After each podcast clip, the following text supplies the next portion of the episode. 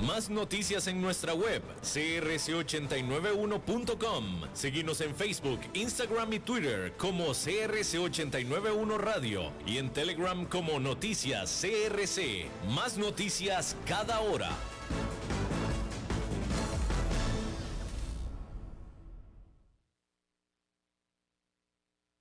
CRC 89.1 Radio y Cadena Radial Costarricense no se hacen responsables por las opiniones emitidas en este programa.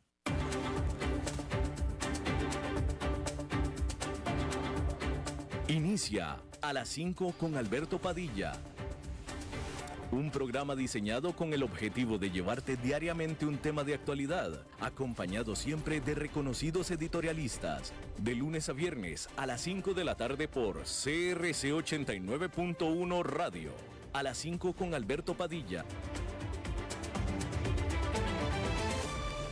Hola, ¿qué tal? Saludos, bienvenidos a esta emisión de A las 5 con su servidor Alberto Padilla. Muchísimas gracias por estarnos acompañando, gracias por estar ahí le mando cálidos saludos desde la señal y las instalaciones de CRC 89.1 Radio, desde donde estamos transmitiendo hasta el punto, en el tiempo y en el espacio en el que usted nos está escuchando, porque estamos saliendo en diferentes plataformas, diferentes vías, por ejemplo en Facebook Live, en la página de este programa, a las 5 con Alberto Padilla. Estamos también eh, disponibles en Spotify, bueno, en podcast a través de Spotify, pero también a través de Apple Podcast y de Google Podcast y otras cinco plataformas importantes más.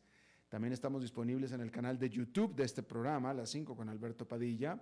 Y aquí en Costa Rica, este programa que sale en vivo a las 5 de la tarde se repite todos los días, a las 10 de la noche, aquí en CRC 89.1 Radio. En esta ocasión, tratando de controlar los incontrolables, al otro lado de los cristales, el señor David Guerrero y la producción general de este programa, desde Bogotá, Colombia, a cargo del señor eh, Mauricio Sandoval. Bien, durante meses, si es usted uno de los que nos sigue de manera regular, durante meses aquí yo mismo le he venido recomendando que comprara con anticipación sus regalos para esta Navidad.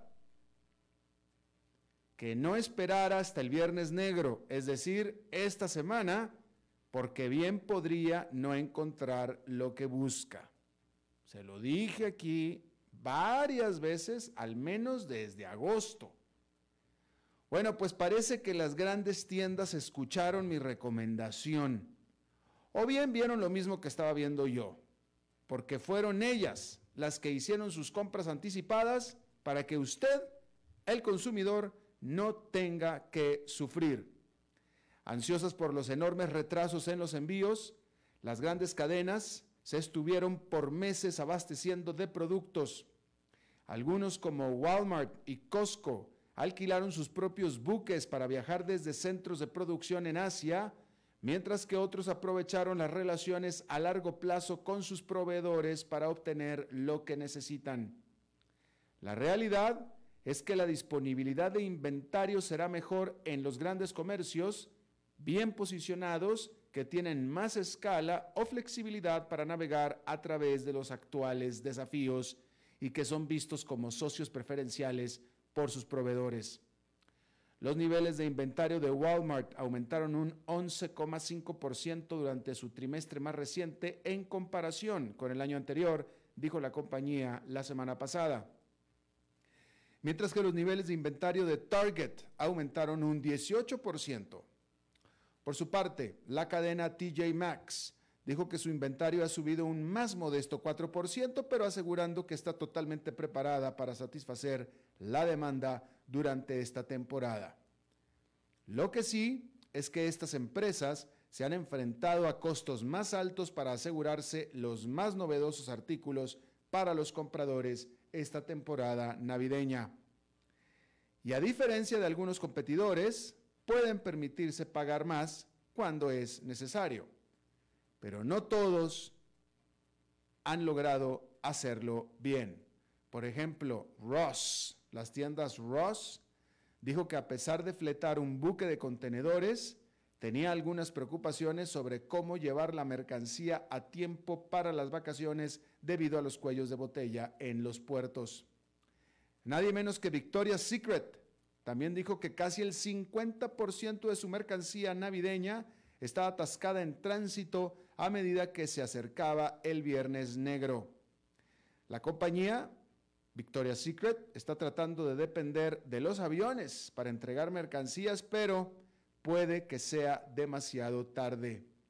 En comparación con esta época del año pasado, esta comercial tiene un 30% menos de conjuntos de pijamas, un artículo de regalo muy popular para la temporada. Las empresas estadounidenses que más desafíos enfrentan son las que importan una mayor parte de sus productos del extranjero. Entonces, en este sentido, Walmart señaló que obtiene dos tercios de sus productos a nivel nacional en Estados Unidos, lo que le ayuda a aislarlos de los problemas en los puertos. Aparte están los minoristas más pequeños, que no pueden simplemente arrojar dinero al problema. Y estos podrían quedar aún más atrás de los jugadores más importantes durante las próximas semanas. Ahí lo tiene usted. Entonces parece ser que no va a haber tanto problema. Veremos si es cierto.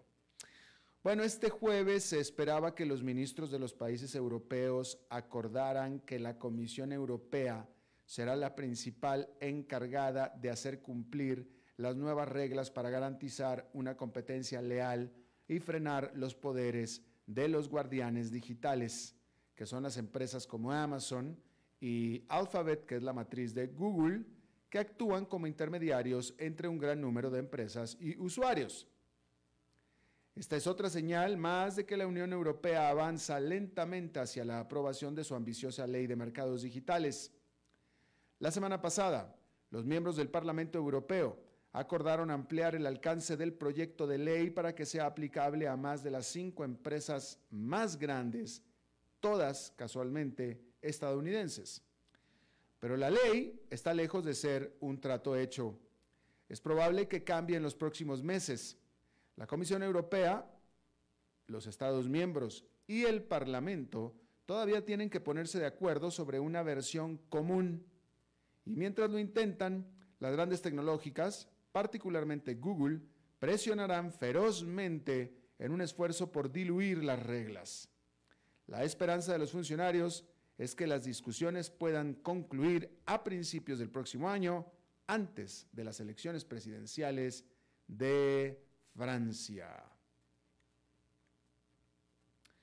Y bueno, la lira turca tocó un nuevo fondo durante esta semana y la moneda en un momento llegó a caer hasta 15% frente al dólar para su peor desempeño en años. Y vaya que lleva años con mal desempeño. El remate de liras comenzó después de que Recep Tayyip Erdogan, presidente de Turquía, sugiriera que está buscando deliberadamente una moneda más débil para impulsar el crecimiento. Concedido, su moneda se debilitó. ¿Ha encontrado el crecimiento Turquía? Bastante debatible. El lunes, Erdogan dijo que la fuerza competitiva del tipo de cambio conduce a un aumento de la inversión, la producción y el empleo. Probablemente en el corto plazo, diría el libro de economía. Sin embargo, en el, largo plazo es una política equivocada. Desde septiembre, el Banco Central de Turquía ha recortado las tasas de interés en un acumulado de cuatro puntos porcentuales lo que provocó una venta masiva de masiva récord de liras. Ahora, de nuevo, invocando al libro de economía, ¿de qué sirve devaluar la moneda intentando hacer el país más competitivo, con una moneda más competitiva, si Turquía tiene una inflación que está rondando el 20%? No sirve de nada. Primero habría que combatir la inflación y no está combatiendo la inflación. En este contexto, este miércoles llegó a Ankara el jeque Mohammed bin Zayed, que es el líder de facto de los Emiratos Árabes Unidos, y fue recibido con los brazos abiertos. Resulta que este año Turquía y los Emiratos Árabes Unidos comenzaron un acercamiento después de años de enemistades. Los Emiratos Árabes Unidos parecen estar considerando inversiones por valor de miles de millones de dólares en Turquía, pero es que no serán suficientes para reparar el daño que Erdogan y sus tergiversadas teorías económicas están haciendo a la economía de su país. Simple y sencillamente, Erdogan debería de voltear a ver un poquito la historia de los 70s y los 80s de Latinoamérica y se va a dar cuenta que lo que él está haciendo es justamente la receta totalmente equivocada. Y no nada más en Latinoamérica, todo esto se ha pasado en todo el mundo, ¿no? Pero pues ahí está, ahí está, con políticas económicas totalmente equivocadas. Bueno, el Lineker College de la Universidad de Oxford de la Gran Bretaña, el Lineker College, el legendario, celebró este mes una donación transformadora de más de 200 millones de dólares por parte de una empresa, ¿de dónde? De Vietnam. Y con la que cambiará también su nombre. Ya el Lineker College ya no se llamará Lineker College, ahora se va a llamar Thao College. En honor de la presidenta de dicha empresa, que es Nguyen Tai Pong Tao. Que ella es la que está dando la plata. Tao no está sola como incipiente magnate vietnamita que está causando sensación. Apenas tan reciente como en el año 2012, Vietnam no tenía ni un solo multimillonario definiéndose esto como alguien con más de mil millones de dólares. Ni uno solo. Hoy en día tiene seis, con un patrimonio neto acumulado de casi 20 mil millones de dólares, incluida a la señora Tao, que es presidenta y directora ejecutiva de Vietjet Air, que es una aerolínea de bajo costo. En muchas partes del mundo, los multimillonarios se enfrentan a una atención política y económica no deseada por parte de sus gobiernos y muchas veces ni de sus sociedades. Pero en Vietnam, los funcionarios están interesados en fomentar los gigantes corporativos globales, buscando crear Samsungs y Toyotas hechas en Vietnam los negocios de los multimillonarios en Vietnam se operan entre la nueva economía emprendedora que atiende a una floreciente clase media y las industrias oligárquicas de la vieja escuela de bienes raíces y banca típicamente. Este año también, con las acciones locales en aumento, más multimillonarios probablemente se unirán al selecto club de las 10 cifras. Y bueno, eh, en Alemania, la cifra de fallecimientos por COVID-19 sobrepasó ya 100 mil de acuerdo a la Agencia de Salud Pública Alemana. Y es la última señal de que la actual ola de infecciones que está arrasando por casi toda Europa probablemente va a resultar en confinamientos muy estrictos, si no es que radicales, en la que es la principal economía de la zona euro. En ese país, la nueva coalición gubernamental pues tendrá que ponerse a trabajar de manera muy importante cuando asuma el poder el próximo mes y se espera que podrá ordenar la vacunación en todo el país. Estamos hablando de Alemania. En Rusia, la Suprema Corte de este país se espera que comience a considerar demandas por parte de los fiscales del país para cerrar la más importante agencia no gubernamental, ONG, de derechos humanos por supuestamente, presuntamente, haber violado la ley de agentes foráneos. Esta ONG que se llama Memorial fue fundada por disidentes soviéticos en la, década de los ochentas. Y hoy en día los críticos del presidente Vladimir Putin señalan que el cerrar a Memorial sería un tremendo golpe para la sociedad civil rusa y una señal más de una nueva era de represión en Rusia. Bueno, y de esto hablamos el martes pasado. La Interpol terminó por elegir como su nuevo presidente, la Interpol, a Ahmed Nasser al-Raisi, que es el líder de las fuerzas de seguridad de los Emiratos Árabes Unidos. ¿Cuál es el problema con esto? Bueno, pues el problema con esto es que este señor, Raisi, está acusado de haber supervisado la tortura sistemática dentro de la policía de los Emiratos Árabes Unidos y que aparte tiene acusaciones criminales contra él en cinco países del mundo. De cualquier manera, la posición de presidente de la Interpol es, se considera más que nada simbólica y durará por cuatro años. Pero bueno, eso no quita que de todos modos lo eligieron. Ahí lo tiene usted.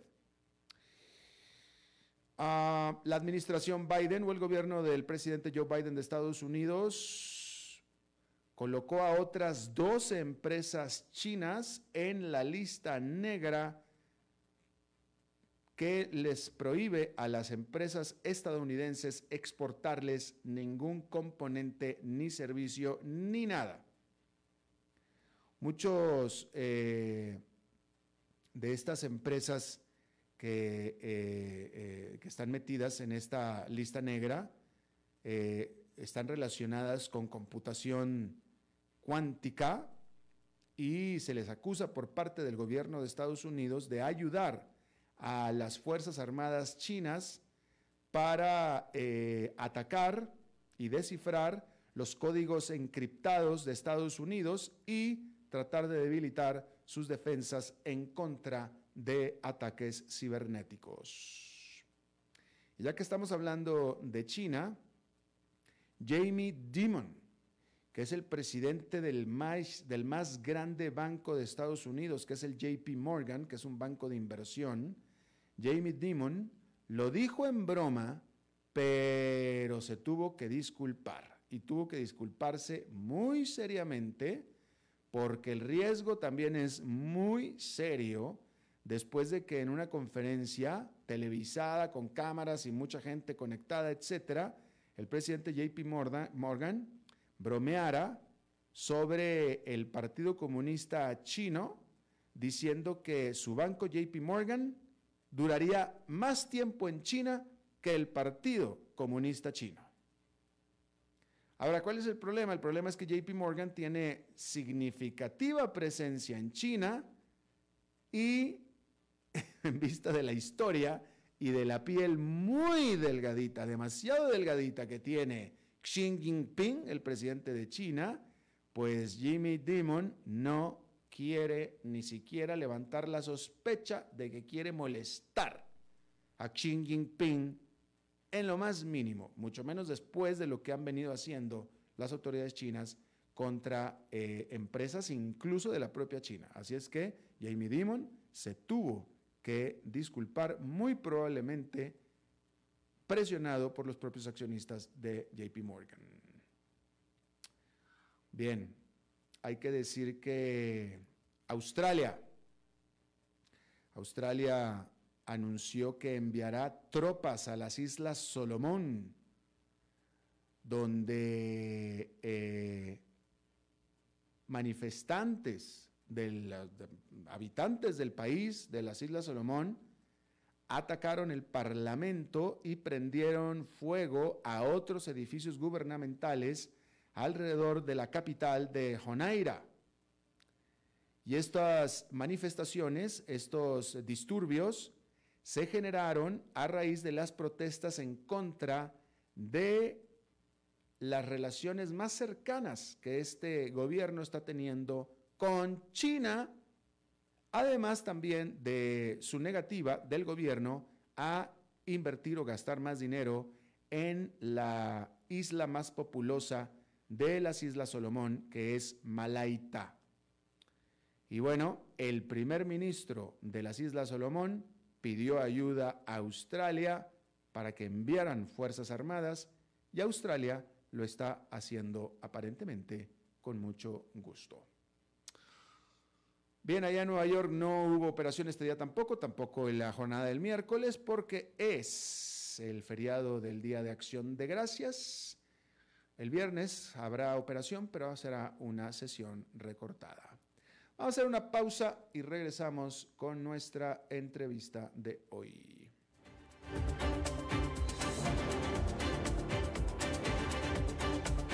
A las 5 con Alberto Padilla por CRC 89.1 Radio. Compartamos otra vez la alegría de jugar juntos, porque el gordo navideño se juega este 19 de diciembre. Compre sus fracciones por 2.000 colones y el entero por 80.000 colones. El premio mayor es de 6.400 millones de colones en cuatro emisiones. Además participe de promociones activando sus fracciones en nuestra app JPS a su alcance. Junta de Protección Social, para hacer el bien. El valor en la ética incluye no tener miedo de lo que se dice y a quién se le dice, sin importar las consecuencias o represalias que puedan sobrevenir. Entre los valores éticos más relevantes se pueden mencionar justicia, libertad, respeto, responsabilidad, integridad, lealtad, honestidad y equidad. Los valores éticos se adquieren durante el desarrollo individual de cada ser humano en el entorno familiar, social, escolar e inclusive a través de los medios de comunicación.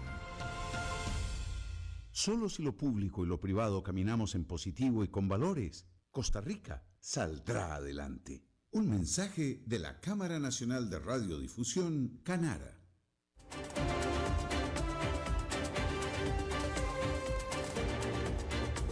Seguimos escuchando a las 5 con Alberto Padilla.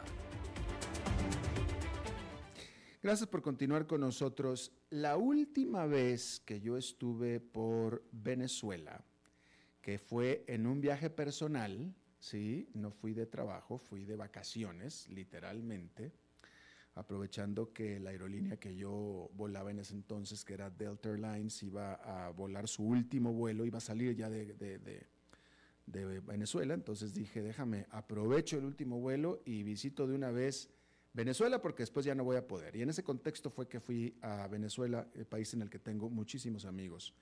Eh, y es un país que quiero mucho. Pero bueno, el punto es que hace cuatro años de esto, casi a la fecha, eh, era, era casi imposible ir a visitar Venezuela como extranjero. De por sí era difícil vivir en Venezuela como venezolano, era casi imposible simple y sencillamente porque era muy difícil poder hacerse de la moneda eh, nacional de bolívares. Eh, eh, era la época, usted recordará aquella época en la que se informaba mucho de las colas de los venezolanos para hacerse de alimentos en las tiendas y etcétera. Era más o menos aquella época.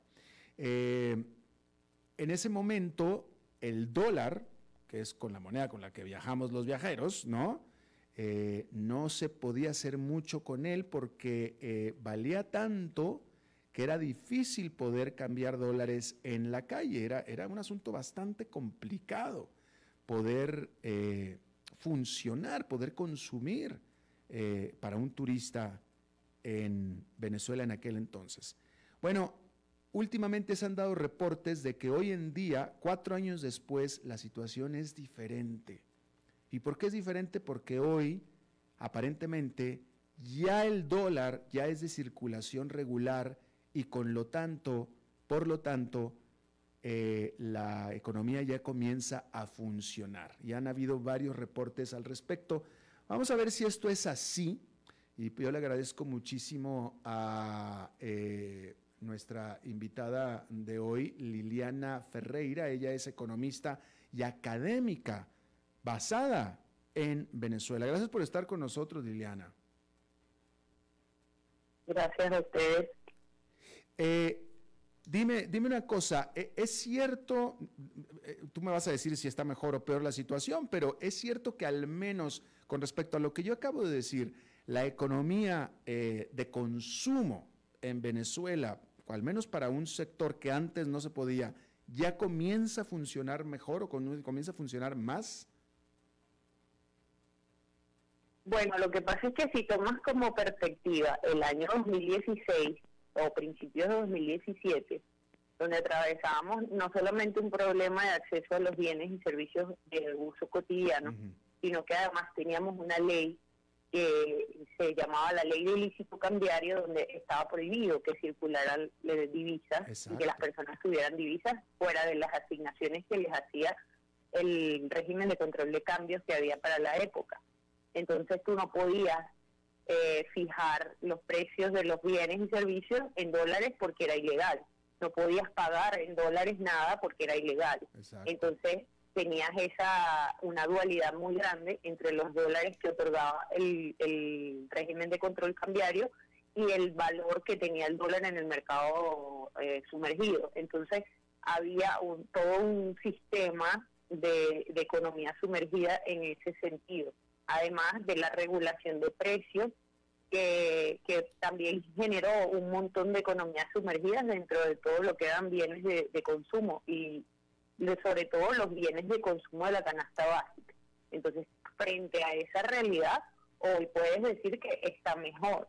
Está mejor porque hubo la, derogación de la ley en primer lugar, porque hubo una flexibilización que finalmente terminó por por ser una liberación de controles de cambio sobre de controles de precios sobre los bienes de la canasta básica y, y hubo un giro en el en lo que tiene que ver con las autorizaciones para importación, con las limitaciones que había en el mercado interno, pero además porque la dolarización de facto de la economía le dio acceso a las personas a una cantidad de divisas que, que le sirve para, para resguardarse de todo lo que viene siendo el proceso hiperinflacionario que ha venido atravesando Venezuela, ha permitido que estos intercambios de consumo y que este, estos intercambios cotidianos sean mucho más estables y se facilite eh, el proceso porque las personas tienen pueden prever un poquito mejor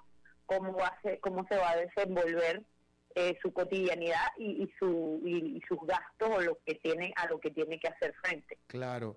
En la práctica, y esta es pregunta, en la práctica lo que está sucediendo es que increíblemente, e irónicamente, Venezuela lo que está haciendo es liberalizar la economía.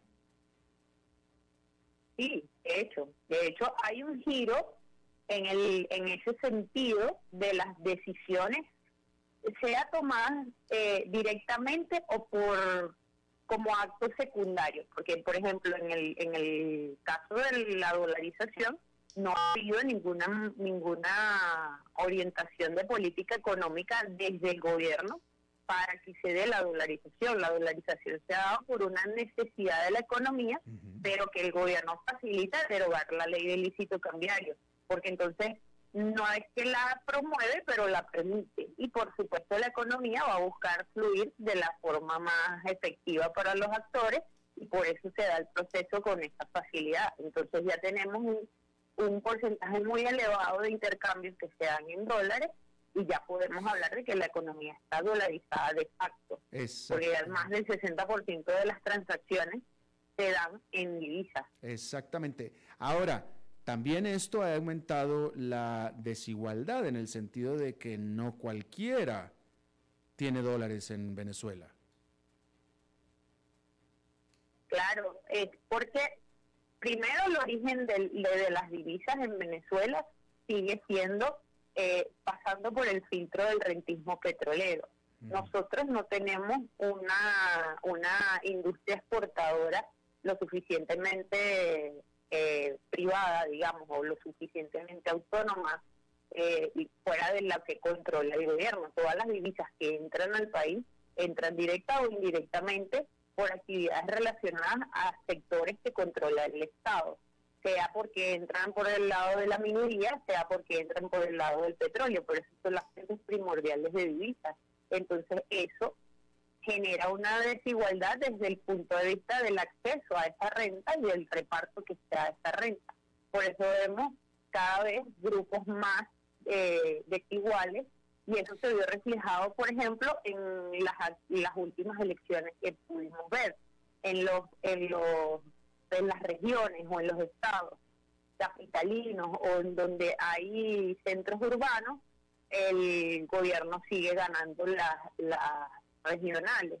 Pero tuvo muchos reveses en muchas alcaldías, 117 alcaldías, de las cuales una buena parte de ellas son en los sectores rurales, que son los que no se benefician de ese giro hacia, hacia, el, hacia la economía de puertos, hacia las importaciones y hacia esas flexibilizaciones que se han dado en el comercio, porque no han sido beneficiarios, no hay una política de producción nacional que alcance al sector del agro y eso se vio reflejado en los resultados que pudieron obtener en, los, en las regiones que se, que se dedican a, actividades productivas, sobre todo primarias.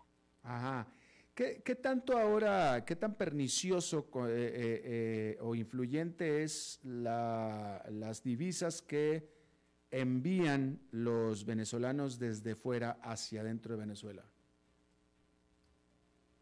Mira, eso pareciera que tiene más impacto del que realmente tiene. Lo que pasa es que hace unos años atrás todavía la moneda estaba muy sobrevaluada, aunque las personas no, normalmente cuando tú le dices en Venezuela que el bolívar estaba sobrevaluado, la gente te decía, ¿cómo que sobrevaluado si un dólar vale tantos bolívares? Estaba sobrevaluado porque podías comprar mucho más de lo que realmente se puede comprar con esta misma cantidad de dinero en cualquier lugar del mundo. Entonces, hace unos años atrás, hace apenas tres o cuatro años atrás, tú con 100 dólares podías comprar muchísimas cosas que fuera de aquí no podías hacer, porque eh, había una influencia muy grande en esa, esa posibilidad de acceder a dólares baratos por la vía de Cadivi o los distintos controles que existieron y poder comprar con esos mismos dólares eh, los bienes y los servicios. Obviamente la, también las remesas que llegaban afuera tenían ese mismo poder de compra. En la medida que los precios internos han ido confluyendo con los precios externos y se están pareciendo más, de hecho ahora son más caros porque están internalizando todos los costos de transacción inherentes a la, a la burocracia venezolana y a las dificultades que, que enfrentas para movilizar mercancías, por ejemplo, el tema de la gasolina, el tema de las escasez el tema de, la, de las altabalas y de todas esas dificultades burocráticas, ahora los precios internos son muy superiores incluso que precios externos. Y, ahora esa, ese poder de compra de lo que podía enviar una remesa eh, se vio muy mermado, sobre todo en los últimos dos años. Entonces ya no tiene el impacto que podía tener antes que de repente una, el hogar promedio recibe remesas alrededor de los 55 dólares. Con 55 dólares hoy ya no puedes comprar apenas si acaso una cuarta parte de lo que podías comprar hace dos años atrás. Entonces ya no tiene el impacto que podría verse en, en sentir que hay un cierto nivel de bienestar ah. que, que viene promovido por esas remesas. Además que apenas eso representaba el 8% de las divisas que llegaban al país, o sea, no tiene un impacto lo suficientemente grande como para adjudicarle ese, ese, esa mejoría al tema de las remesas. Claro. Eh, y, bueno, recalcar lo que yo decía al principio, que creo que tampoco es un asunto menor, que eh, cuando yo fui a Venezuela hace cuatro años la última vez, era virtualmente imposible para un turista poder llegar a poder estar en Venezuela sin hacer una gran preparación anterior, que fue como la que yo hice, pues yo tuve que recurrir a un amigo venezolano en Venezuela con cuenta en Estados Unidos, que yo le pudiera depositar dólares en Estados Unidos para que él me pudiera a dar colones en, eh, digo, no colones, bolívares en eh, Venezuela. Eh, entonces era virtualmente imposible en aquel entonces a un turista poder funcionar, poder llegar a Venezuela. Hoy en día, en esta situación, ya es posible para un turista eh, eh, circular por Venezuela. Pero la pregunta es, de acuerdo a lo que nos estás diciendo, Liliana, ¿es Venezuela un país barato en dólares? No, ya no, mm. ya no es. Hace unos dos años atrás sí, pero ya no Ya no es porque lo que, es lo que te comentaba, los precios han ido confluyendo a los precios internacionales. Desde la gasolina, que era nuestro subsidio más grande, porque en Venezuela la gasolina era prácticamente regalada y eso hacía que los costos de, desplazar mercancías, los costos de transporte y, costos importantes, que son los que más tienen influencia en el precio final de los bienes y los servicios, eh, eran muy bajos o prácticamente inexistentes. Hoy pagamos la gasolina al mismo precio que la pagan en Colombia. Hoy, de hecho, tenemos tráfico de, de gasolina a la inversa. Durante muchísimos años se llevaba gasolina de Venezuela a Colombia, hoy pasa al revés, porque los precios son más baratos allá que acá. Entonces, porque además de que la gasolina fue llevada al precio internacional, hay una escasez significativa que termina creando un mercado negro sobre ella que termina haciendo que se promueva este tráfico y como eso muchísimas otras cosas. Y eso tiene un efecto, el transporte es uno de los, de los rubros que el mayor efecto tiene en generar un nivel de, de precios altos, porque tiene eh, abarca todo, todo necesita ser transportado, todo desde la materia prima hasta el bien final necesita ser transportado y ese transporte siempre es un monto significativo del costo total de lo que eh, sea que uno pueda producir. Claro. E, entonces, Liliana, para terminar, déjame te pregunto, de acuerdo a la teoría económica, e incluso, no sé, a, algún antecedente que pueda haber en alguna otra economía o algún otro país, ¿esta circunstancia actual de Venezuela en el largo plazo es sostenible y es positiva o no? Ningún país le ha ido bien en la medida que los niveles de desigualdad crecen, porque entonces la desigualdad genera tensiones sociales o incrementa las tensiones sociales que ya existían, ya existen acá y han existido por años.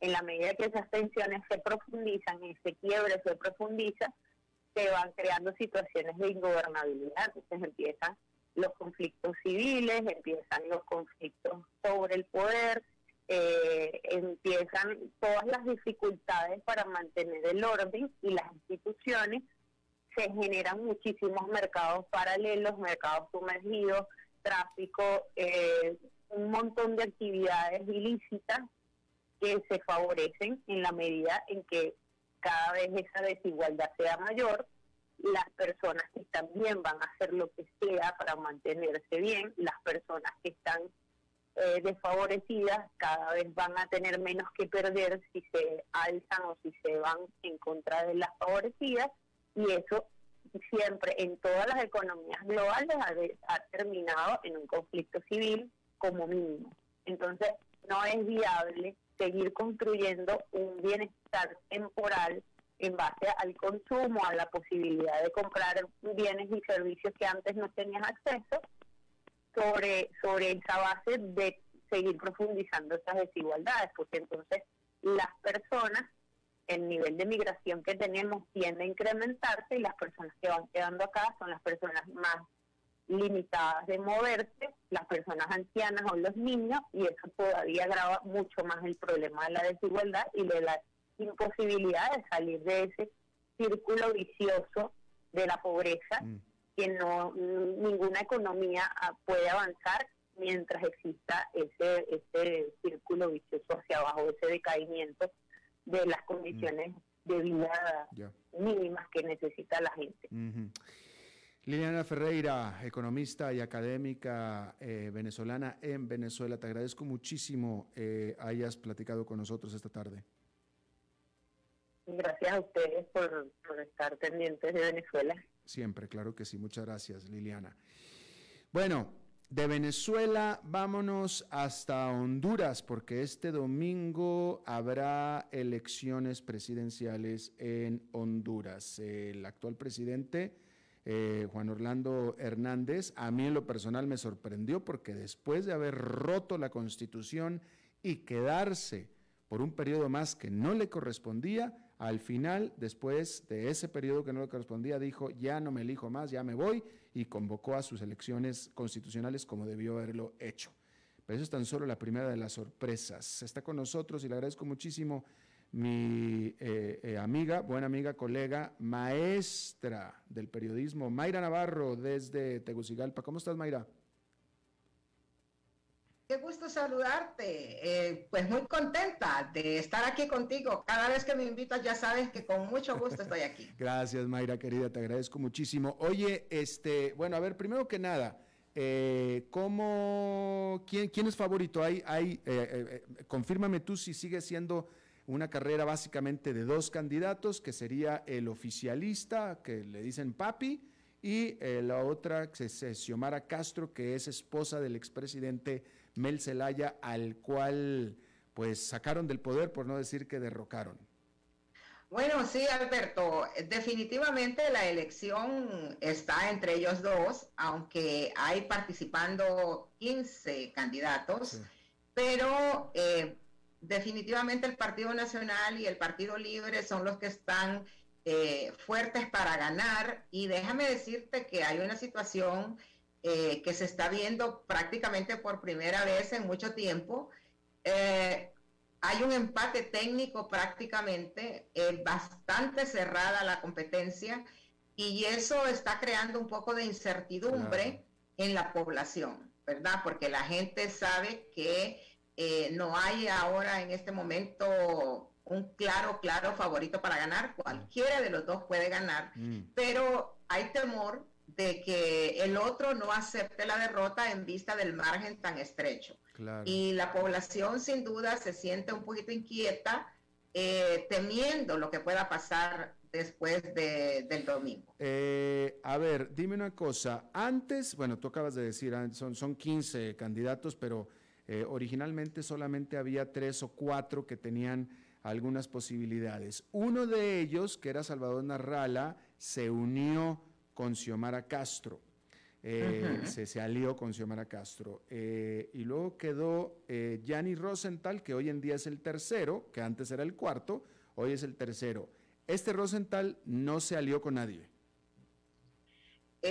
Gianni Rosenthal está corriendo él solo como candidato del Partido Liberal. En un principio él había acordado una alianza con el Partido Libre, pero finalmente, después de las internas de marzo, no pudieron llegar a un acuerdo eh, para hacer la alianza. Entonces, eh, Gianni está corriendo por el Partido Liberal.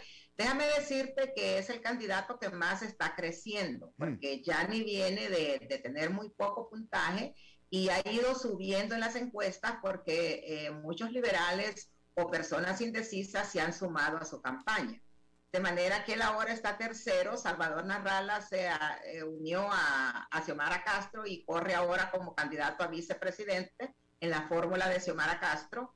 Y prácticamente, aunque ya ni está fuerte, eh, no se espera que el Partido Liberal pueda tener posibilidades reales de ganar. De manera que libre sigue siendo una opción bastante fuerte y por supuesto el Partido Nacional, que es un partido muy bien estructurado, que tiene una gran capacidad de movilización, es un partido que tiene una estructura muy fuerte en todo el país y por supuesto en el poder tiene dinero, eh, así que no se puede descartar tampoco que el Partido Nacional pudiera volver a ganar, pero sí eh, entre Libre y el Partido Nacional es que se va a definir.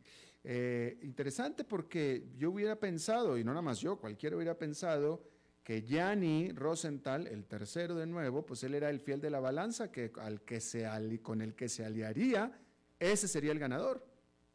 Lo que pasa es que si Gianni se hubiera aliado a, Libre o si se hubiera conformado una alianza de toda la oposición, probablemente a este momento la, elección estaría definida. Eh, lo que pasa es que Gianni eh, tiene varias, mm, varias razones por las cuales su candidatura, aunque ha crecido, tiene pocas posibilidades de ganar. Eh, como sabes, Yanni cumplió una condena en Estados Unidos de tres años de prisión por temas relacionados con el lavado de activos. Fue acusado, sentenciado y cumplió su pena y regresó a Honduras.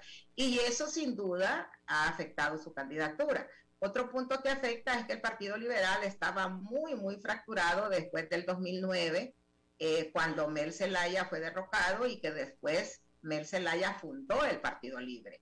gran parte de la base del Partido Libre son liberales que se fueron con Zelaya. Entonces el Partido Liberal viene también de una, de una etapa difícil en la que de ser la primera fuerza opositora se convirtió en la, en, la, en la tercera, en la segunda fuerza opositora. Pasó a ocupar el tercer lugar después de, después de Libre. Entonces, eh, a, a Yani le están afectando todas esas cosas. Sin embargo, muchos liberales pues han, han, regresado, están, eh, han manifestado su intención de votar por él y se espera que va a obtener un buen resultado dadas las circunstancias. Claro. Pero tanto así como ganar, eh, sería muy arriesgado decir ahora que ya ni puede ganar. Claro. Ahora, eh, ¿no te sorprende a ti si es que es cierto lo que voy a decir yo, el enunciado que voy a hacer? Tú me vas a decir cierto o no pero a mí me pareciera que Juan Orlando Hernández, el actual presidente, es sumamente impopular. Esa es la primera afirmación que voy a hacer, que tú me vas a decir si es cierto o no. Es sumamente impopular, pero sin embargo el candidato oficialista que está muy relacionado con él, probablemente gane las elecciones por la limpia porque viene muy bien en las, en las encuestas, como estabas diciendo. ¿Es que acaso Papi ha logrado desatarse, separarse de Juan Orlando, de, Orlando Hernández? Bueno, sí, definitivamente el presidente Hernández es muy, muy impopular en este momento y eh, sin duda eh, eh, ese es un punto que no se puede negar. Sin embargo, él se ha mantenido un poquito al margen de la campaña, me imagino que por estrategia, para no afectar la candidatura de Papi a la Orden, pero el público entiende que es el mismo partido y que es la misma cosa. Lo que sucede es que el Partido Nacional es un, es un partido es el partido con, con mayor estructura. Cuando te digo estructura es que tiene capacidad para colocar su gente en, en todas las mesas electorales y para mover a la urna a toda su gente. Ellos tienen una estructura muy, muy fuerte. Y entonces ellos se aseguran de que tienen esa capacidad para llevar a, sus votantes a la urna el día de la elección, cosa que los otros partidos también lo hacen, pero no con la capacidad que lo ha hecho siempre el Partido Nacional.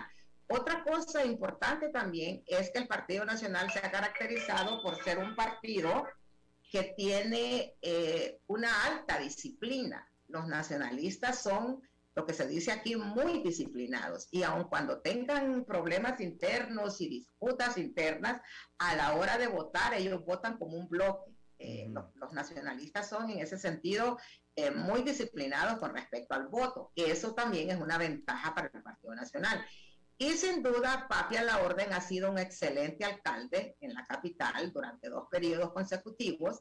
Ha hecho mucha obra, mucho trabajo la gente sin duda lo quiere a él en forma personal y también muchas personas que no son nacionalistas reconocen el trabajo que él ha hecho. Entonces todo eso ayuda y, es lo que hace que el Partido Nacional, pese a todas las críticas y pese a lo impopular que es el, presidente Hernández, esté peleando fuertemente una, ganar la elección.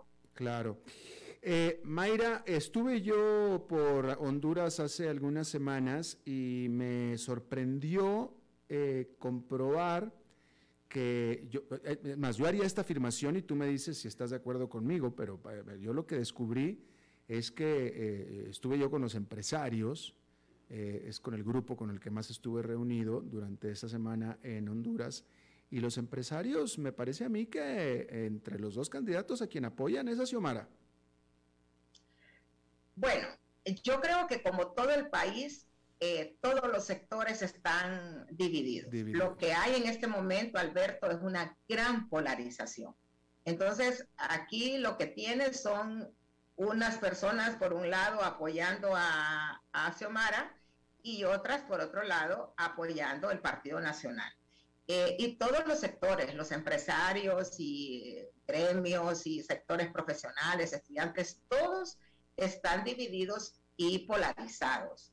Entonces, eh, es obvio, es lógico pensar que si tú te reuniste con empresarios, probablemente te reuniste con un sector de empresarios eh, disidentes del gobierno y que eh, están apoyando a Xiomara, pero hay otro sector que obviamente apoya a Tito. Claro, me imagino, me imagino que sí. Em, en todo caso, me pareció que, eh, pues no sé, porque la, campaña oficialista en contra de Xiomara es que es comunista y que aliada con Chávez y aliada con eh, Maduro y etcétera, etcétera. Y entre los empresarios no me pareció que hubiera ese sentimiento en lo más mínimo. Bueno, es que eso también es resultado de lo que pasó en el 2009 con el golpe de Estado y que todavía, pues, eh, eh, esta elección todavía es, es parte de la consecuencia de lo que pasó en el 2009, cuando la sociedad hondureña se polarizó, se fracturó totalmente y eh, todas estas acusaciones tienen que ver con lo que pasó en el 2009 y, y las razones por las que se la haya pues, sacado del poder. Entonces hoy, pues, eh, una vez que, que Xiomara eh, está fuerte en la campaña y el Partido Libre, pues, mostrado una fuerza bastante grande, lógicamente el tema ideológico ha vuelto a, a, dominar la campaña. Y tenemos un punto, Alberto, donde, si te fijas, las propuestas eh, aunque los candidatos las han hecho, las propuestas no se discuten, no se debaten, como quien dice, a nadie le importa. Eh, porque ahora lo que tenemos, los que quieren sacar a los nacionalistas eh, del poder con acusaciones de, corrupción, de narcotráfico y todo eso, por un lado, y los que quieren que llegue libre, ¿verdad? y las acusaciones contra libre con temas ideológicos acerca de de sus vínculos con la izquierda latinoamericana, con el gobierno de Nicaragua, con el gobierno de Venezuela. Entonces, otra vez, eh, hay, hay un componente ideológico muy fuerte que es el que va a definir la elección. Claro. Las propuestas de ninguno de los dos siquiera se han debatido ni se conocen demasiado. Eh, eh, por una especie de formulismo las han presentado, pero en realidad son no son propuestas novedosas, no son propuestas atractivas, entonces eh, las personas están decidiendo su voto básicamente por, razones ideológicas. Eh, eh, ese es muy buen punto, Mayra, y ya nos vamos a tener que ir, pero antes para que lo comentes, porque me parece muy buen punto y una cosa que en esta ocasión yo no pude entrevistar a Xiomara Castro, en esta ocasión, antes ya la había entrevistado a ella y a Mel Zelaya, y no me pareció, Mayra, que nadie le preguntó a Xiomara, nadie le puso énfasis en lo que en su primera campaña presidencial de hace ocho años era su principal bandera, que era convocar a una asamblea constituyente. Y en esta ocasión, Xiomara no me parece que lo diga demasiado, pero tampoco nadie se lo preguntó.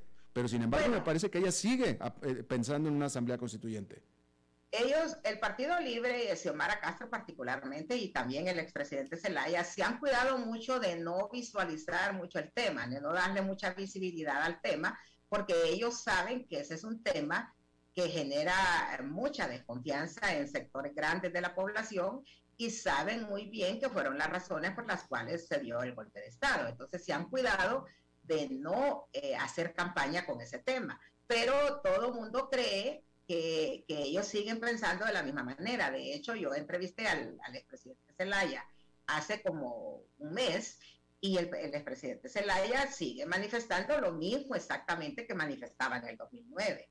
Eh, toda su, su, su, exposición es, es, la misma del 2009, lo que indica que siguen pensando. Ahora, hay otra cosa que, que, vale la pena criticar y es que, y que está creciendo en Honduras esa, esa costumbre que a mí me parece en realidad muy censurable, que los principales candidatos no quieren dar entrevistas y no quieren dar declaraciones. Eh, como tú te acuerdas, no acudieron al debate. Eso es porque no quieren que les pregunten sobre esas cosas claro. que, como dices tú, a Xiomara eh, eh, yo no he visto que la hayan entrevistado, por lo tanto, no le han podido preguntar sobre eso. Ella participa en foros, en mítines, en reuniones con diferentes sectores, pero no ha dado entrevistas justamente hay muchas críticas a nivel internacional, en medios internacionales también, porque la consigna tanto de Xiomara como de Papi a la Orden ha sido no hablar con la prensa. Eh, no hay segunda vuelta en Honduras, ¿cierto? No. O sea que no, no fue aprobada esa reforma. Entonces, en teoría, para el domingo en la noche, el lunes en la mañana, ya tendríamos que saber qué pasó el domingo por la noche deberíamos saber qué pasó. Como te digo, la, elección está bastante reñida, a tal extremo que este año eh, la, compañía televisora que, por, por décadas ha hecho una encuesta de salida, eh, este año desistieron de hacerla precisamente por el temor, porque siempre pues los han acusado de que ellos con esa encuesta eh, inducen el resultado y ellos no quieren que esta vez pues dadas las condiciones difíciles que hay, eh, se vaya a desatar la violencia porque se dé a conocer una encuesta de salida. Entonces no va a haber encuesta de salida, así que se espera que por lo menos la tendencia se conozca el domingo por la noche. Así debería ser. Vamos a ver qué pasa y esperemos que todo sea en paz, eh, en calma y bueno, y que gane el que tiene que ganar. Bien. Mayra Navarro, periodista desde Tegucigalpa, Honduras, te agradezco muchísimo hayas charlado con nosotros, como siempre. Gracias, Alberto, ya sabes que estoy a la orden. Gracias, Mayra, querida. Bueno, pues eso es todo lo que tenemos por esta emisión de A las 5 con su servidor Alberto Padilla. Muchísimas gracias por habernos acompañado. Espero que termine su día en buena nota, en buen tono y nosotros nos reencontramos en 23, en 23 horas. Que la pase muy bien.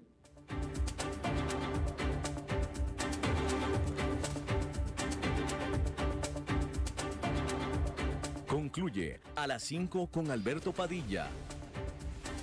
Un programa diseñado con el objetivo de llevarte diariamente un tema de actualidad, acompañado siempre de reconocidos editorialistas, de lunes a viernes a las 5 de la tarde por CRC 89.1 Radio, a las 5 con Alberto Padilla